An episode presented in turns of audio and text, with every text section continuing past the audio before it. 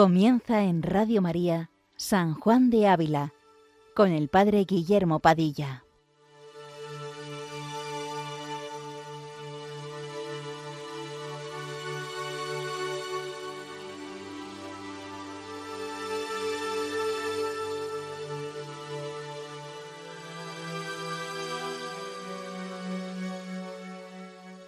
Muy buenos días, queridos amigos de Radio María. Continuamos esta mañana con nuestro programa dedicado al primer sacerdote diocesano declarado doctor de la Iglesia Universal, que es San Juan de Ávila. Trataremos hoy un capítulo precioso, el capítulo 29, un capítulo largo que no creemos que podamos agotarlo hoy, pero del que intentaremos sacar todo el jugo posible para el principal negocio de nuestra vida, que es la amistad con Jesucristo, la amistad íntima con Él, lo único necesario en cualquier vocación. Este capítulo es el penúltimo de los que el santo dedica ya a estos engaños del demonio, y en concreto trata del miedo que el mal espíritu intenta infundir en nuestra alma, para que sintiéndonos vencidos e incapaces de luchar, desertemos, es decir, que viendo la enormidad de las tentaciones, nuestra incapacidad para vencerlas, lo dejemos por imposible y nos quedemos en lo que el demonio más desea, en la mediocridad, es decir, que desertemos de la idea de ser santos. Le pedimos, como siempre, al Espíritu Santo, descanso de nuestro esfuerzo, que por mediación de la Virgen María se digne derramar sus dones en los que escuchan y en el que habla, para que podamos sacar el mayor provecho posible de la lectura de este precioso capítulo de la audifilia. Comienza así. Es tanta la envidia que de nuestro bien tienen los demonios, que todas las vías tientan, para que no gocemos de lo que ellos perdieron, y cuando en una batalla van de nosotros vencidos, y por mejor decir, de Dios en nosotros, mueven otra y otras, para si alguna vez hallaren algún descuidado a quien traguen. Mudan armas y género de batalla, pensando que a los que no vencieron en una, vencerán en otra. Todo comienza por la envidia que el demonio tiene de que gocemos de aquello que ni el ojo vio, ni el oído oyó, ni el hombre ni siquiera puede pensar que es la unión íntima con Dios, que se consumará en el cielo, pero que podemos pregustar en la tierra, en la intimidad con Dios, como dice San Juan de la Cruz, gozar de ese estrecho abrazo espiritual, por medio del cual abrazo vive el alma vida de Dios, cumpliéndose en ella lo que decía San Pablo, vivo yo, pero no soy yo, es Cristo quien vive en mí. Es decir, que en este estado al que todos estamos llamados, ya en esta tierra, en esta vida terrena, Dios se nos entrega por entero y el alma se entrega por entero a Dios. Es decir, hay una total posesión de ambas partes, de tal modo que el alma queda hecha divina y Dios por participación, como sigue diciendo el santo carmelita. Es decir, es quedar totalmente transformados en Dios. Y esto es precisamente lo que el demonio no quiere de ningún modo, por envidia, y por ello intentará por todos los medios con todo género de batallas y armas, que desistamos en llegar a esta unión con Dios ya en esta tierra.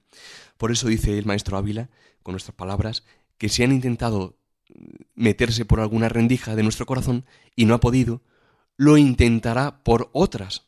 Por eso dice, mudan armas y género de batallas, intentando vencer de algún modo. Es lo mismo que otra vez creo que hemos dicho que decía San Bernardo. Dice, quiero que sepáis que nadie puede vivir sin tentación. Se va una, esperad otra con seguridad. ¿Qué digo con seguridad? Mejor diría con temor. Pedid veros libres de, ella, mas no os prometo completo reposo y libertad perfecta en cuerpo de muerte. Es decir, que no podemos vernos en esta vida sin tentaciones. El mal espíritu intentará por todos los medios desistir, hacernos desistir, mejor dicho, de nuestra unión con Dios. Esta misma idea la leemos también en la imitación de Cristo de Tomás de Kempis, en el capítulo 13, que sin duda ninguna leyó San Juan de Ávila, porque él mismo ofreció de hecho una traducción de esta gran obra de la espiritualidad. Dice así, el Kempis, dice, mientras vivimos en este mundo, no podemos estar sin trabajos ni tentaciones. Por eso está escrito en el libro de Job, tentación es la vida del hombre sobre la tierra. Siendo esto así, debería cada cual andar solícito y estar prevenido contra sus tentaciones, y velar en oraciones continuas, para no dar lugar a las asechanzas del demonio, que nunca duerme, sino que anda siempre en derredor buscando a quien devorar. No hay hombre tan perfecto y tan santo que no tenga que sufrir a veces tentaciones, así que no podemos vernos enteramente libres de ellas. Bien, continúa el santo escribiendo en este capítulo. Por lo cual, después que han visto que por astucia no han podido empezar, por estar enseñados con la verdadera doctrina cristiana, que nos enseña a ponernos en el justísimo querer del Señor, y sufrir con paciencia lo que nos envía de dentro o de fuera, intentan guerra más descubierta, haciéndose león feroz, el que antes era dragón escondido. Ya no tienta de uno y va a parar en otro, más claramente se quiere hacer temer, pensando alcanzar por espanto lo que por arte no pudo. Aquí no le verán hecho zorra, mas león fiero, que por su bramido quiere espantar, como dice San, Pedro. Hermanos, sed templados y velad, porque vuestro adversario, el diablo, como león rugiente, ronda buscando a quien devorar. Resistidle firmes en la fe. El demonio intenta siempre actuar con arte, es decir, bajo capa de bien, es un gran artista, a escondidas, como zorro o dragón escondido, como dice aquí el santo. Pero una vez que esta estratagema no la ha funcionado, intentará mostrarse como león rugiente, es decir, que lo que no pudo conseguir con arte lo quiere alcanzar por espanto, bajo tentaciones feísimas y fortísimas que nos asustan y esta violencia puede ocurrir en uno u otro momento de la vida espiritual. No hay que pensar eh, que por haber avanzado, si así se puede decir, porque más que avanzar hacia arriba es necesario abajarse cada vez más. Es decir, que por haber avanzado en este sentido, ya se verá uno libre de tentaciones. Al contrario, dice el Kempis, en el mismo capítulo que citábamos anteriormente, dice, en cuanto a la violencia de las tentaciones, algunos las padecen más graves al principio de su conversión, otros por el contrario al fin, al paso que otros las padecen a lo largo de casi toda su vida. Sigue escribiendo el santo. Dice, no deben ser destemplados ni descuidados los que tienen tal enemigo, y mucho conviene velar y orar al verdadero pastor Jesucristo, las ovejas que se ven cercadas de león tan bravo. Es decir, no podemos creernos seguros pensando que ya ha pasado todo, que por haber vencido pecados y tentaciones difíciles ya podremos vencer por nosotros mismos a este fiero león. Es precisamente cuando ponemos la confianza en nosotros, cuando somos vencidos. Es como cuando Pedro le pidió a Jesús caminar sobre las aguas. Pudo al principio, pero en cuanto comenzó a sentir la fuerza del viento, y fiado de sí, dudó, empezó a hundirse. Pues así nos ocurre a nosotros. No podemos fiarnos jamás de nuestras pobres fuerzas, sino orar a Jesucristo y poner en Él nuestra confianza. Lo mismo dice también nuevamente el Kempis. Dice, algunos saben guardarse muy bien contra las grandes tentaciones y son vencidos con frecuencia en las nimiedades de cada día. Eso ocurre muchas veces. Uno, habiendo ya vencido cosas grandes, piensa ahora que las cosas pequeñas vencerá fácilmente. Sin embargo, ahí como león rugiente espera el demonio para vencernos.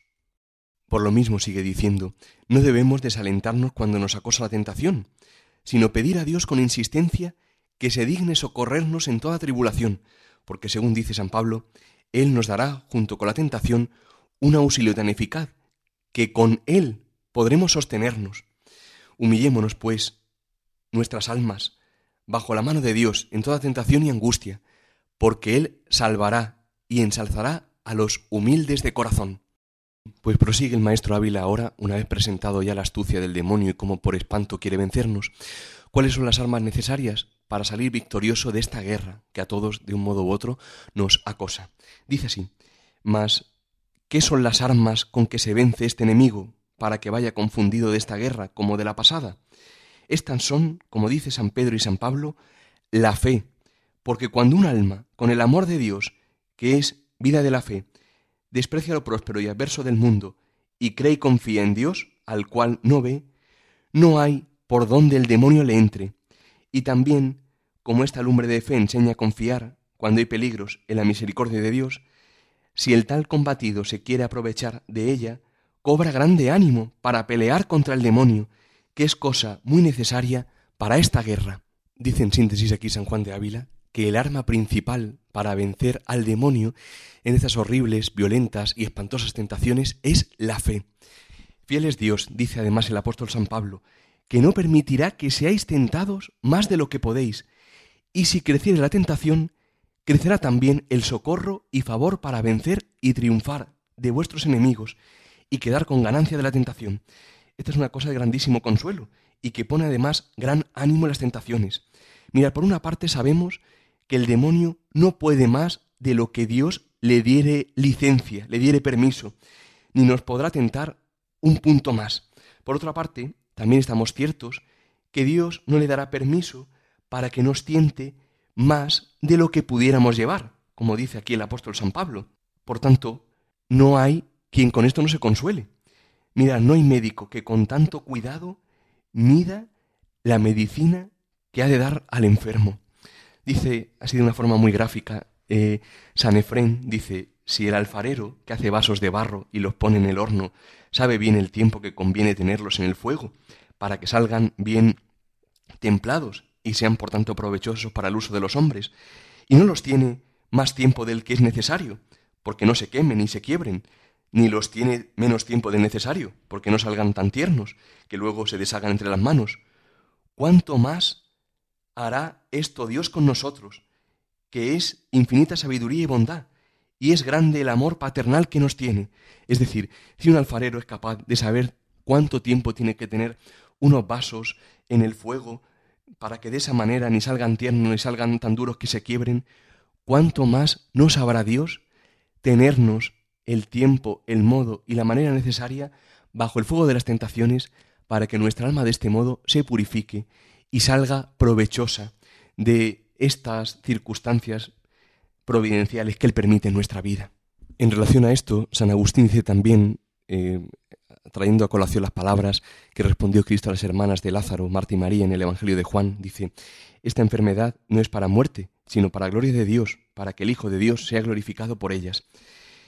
Eh, es decir, le habían enviado a decir que estaba enfermo su amigo Lázaro y él se detuvo dos días, de tal modo que se retrasó en llegar, para que el milagro fuese más señalado. Pues dice a este propósito San Agustín, que así hace Dios muchas veces con sus amigos, con sus siervos, los deja por algún tiempo en las tentaciones y trabajos, que parece que se ha olvidado de ellos, pero no se ha olvidado, sino que lo hace para sacarlos después de ello con mayor triunfo y gloria.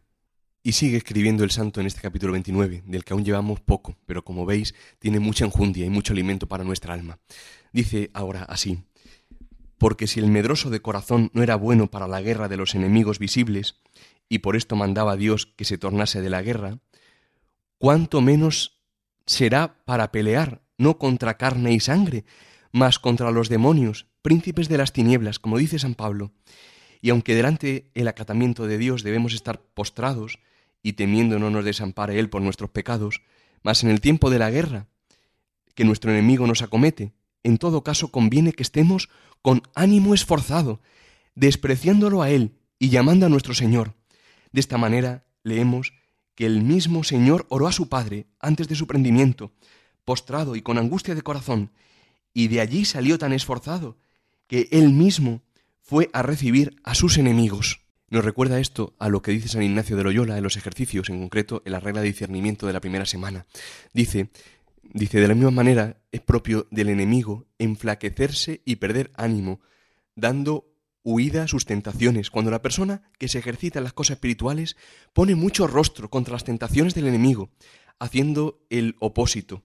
Dice, por el contrario, si la persona que se ejercita comienza a tener temor y a perder ánimo en sufrir las tentaciones, no hay bestia tan fiera sobre la faz de la tierra como el enemigo de naturaleza humana en prosecución de su dañada intención con tan crecida malicia. Es decir, que ante las tentaciones no podemos amedrentarnos, sino tener un ánimo esforzado, como dice aquí el santo, apoyados en Dios, en su infinita bondad, en su fuerza, mi fuerza y mi poder es el Señor, Él fue mi salvación.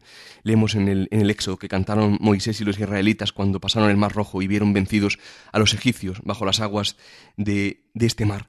Podríamos también repetir esto las tentaciones, esta calculatoria.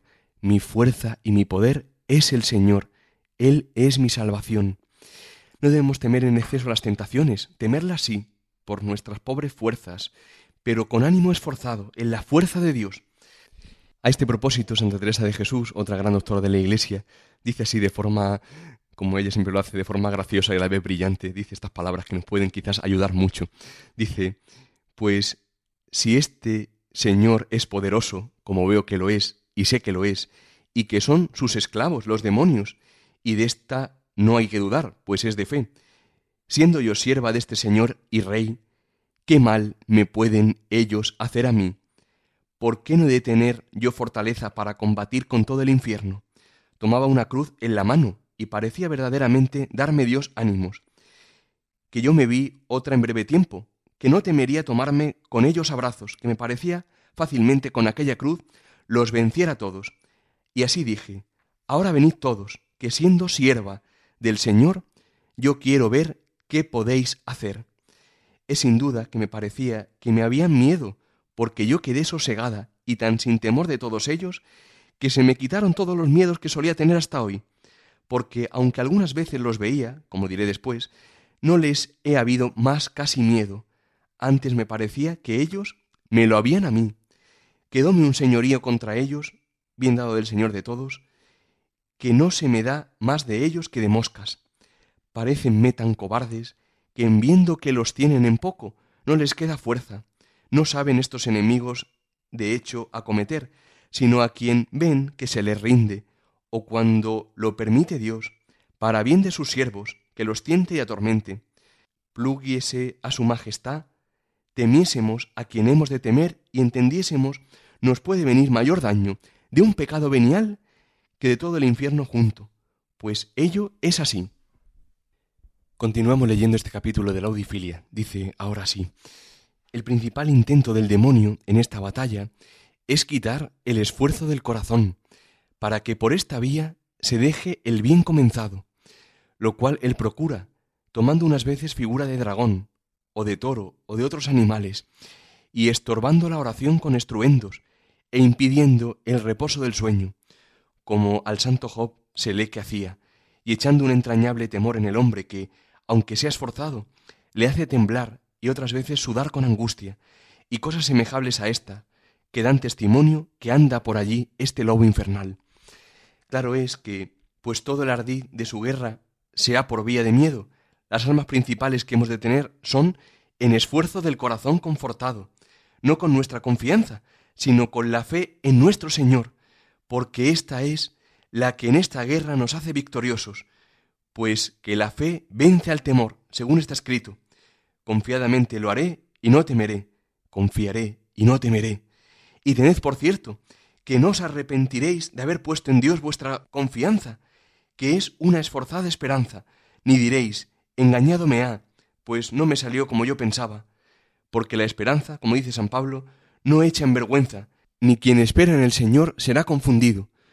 Nunca ella falta al hombre, si el hombre no falta a ella, y entonces le falta, cuando pierde la caridad, que es vida de la esperanza y de toda virtud. Lo principal que intenta el mal espíritu es desalentarnos, es decir, hacernos perder el ánimo esforzado para darlo todo por Dios y seguir adelante en este precioso camino de seguimiento de Cristo, de seguimiento radical, pues además en ello está el todo de nuestra vida, lo que hace que cada día sea un día nuevo, el darlo todo por Dios, para que Dios cada día pueda ocupar más nuestro corazón. Bien, pues intentará el demonio que nos conformemos con la mediocridad. Algo así susurrará a nuestros oídos. Bueno, eso de ser santo, bueno, lo diría el director espiritual en seminario, pero realmente eso no es posible, no es posible. O la maestra de novicias, o serán cosas de algunos privilegiados, pero no es para ti, no es para ti. Tú realmente eres débil, con lo cual confórmate como eres. Tentación de libro, claramente, tentación de libro. Tendría que aparecer en un cartel luminoso con una, eh, una señal que fácilmente nos hiciera percatarnos de que es una clara tentación. ¿Por qué? Porque es mentira. Mi fuerza y mi poder es el Señor. Mi fuerza y mi poder es el Señor, no yo. No son mis fuerzas, no son las tuyas, las mías, no, no, no. Por eso, con el himno de, de intermedia podré decir, todo lo puede en Él quien nada puede. Sí, hay que reconocer que no podemos nada. Qué alegría es saber que uno no puede nada. Pero con Dios lo podemos todo. Tengamos, por tanto, un corazón varonil, como decía San Juan de Ávila en uno de sus sermones, en el sermón 9, decía, si tuviéramos un corazón varonil, amigo de padecer trabajos por la honra de Dios, no nos espantarían las tentaciones. al final todo se resume en un poquito de sufrimiento. A este propósito también resulta muy iluminador un consejo que daba San Francisco de Sales, otro doctor de la Iglesia, del que ya hemos hablado en algunas ocasiones, a Santa Juana Francisca de Chantal, dirigida suya y fundadora junto con él de la Orden de la Visitación. En este caso, un consejo contra las tentaciones, mm, contra la fe que tenía eh, esta santa, pero que puede trasladarse perfectamente a cualquier tentación fuerte o violenta que podamos tener. Dice así, escuchemos muy atentos porque es muy interesante. Dice, se han despertado vuestras tentaciones contra la fe, os acosan por todas partes, pero pensáis demasiado en ellas, las teméis mucho, os precabéis en demasía de ellas, estimáis la fe y no quisierais que os viniera un solo pensamiento contrario, y os parece que todo la perjudica. No, en ninguna manera, no toméis el susurro de las hojas por el choque de las armas. Nuestro enemigo es un consumado alborotador, pero no os asuste la noticia que bien ha gritado en derredor de los santos y armado gran algazara, y a pesar de todo, ahí los tenéis, colocados en el lugar que perdió el miserable. No nos espanten sus baladronadas, pues como sabe que no puede causarnos daño alguno, pretende siquiera infundirnos miedo, y con el miedo inquietarnos, y con la inquietud fatigarnos, y con la fatiga hacernos sucumbir. No temamos sino a Dios, pero este temor sea amoroso. Tengamos bien cerradas las puertas, cuidemos de no dejar derrumbar las murallas de nuestras resoluciones y vivamos en paz. Qué sabio consejo, ¿eh? Que no nos espanten sus ladridos, es decir, sus bramidos, los del león rugiente, que ronda buscando a quien devorar, pues como sabe que no puede causarnos daño alguno, acepto que nosotros nos acerquemos, pretende siquiera infundirnos miedo. Es decir, como decía aquí el santo, hacernos eh, confundir el ruido de las hojas con el ruido de las armas de la batalla. Dice, y con el miedo inquietarnos, y con la inquietud fatigarnos, y con la fatiga hacernos sucumbir. Bien, pues apoyados solo en Dios y no en nosotros, sigamos adelante en este preciosísimo camino de la unión con Dios, que Dios reserva el vino bueno para el final, la semana que viene continuaremos este capítulo tan interesante del Maestro Ávila que hemos llegado tan solo en este programa a la mitad. Si quieren, como siempre, volver a escuchar este programa, pueden hacerlo en la sección podcast de www.radiomaria.es y pueden, como siempre, hacernos cualquier indicación al Padre Fernando o a un servidor en el correo electrónico sanjuandeávila@radiomaria.es, todo junto. Bien, que San Juan de Ávila interceda por nosotros ante el Señor y que busquemos siempre el reino de Dios y su justicia, es decir, poner en Dios toda nuestra confianza, sabiendo que todo lo demás, la fuerza para vencer las tentaciones y todo lo que sea necesario, se nos dará por añadidura. Bueno, buenos días, queridos amigos, y que Dios os bendiga.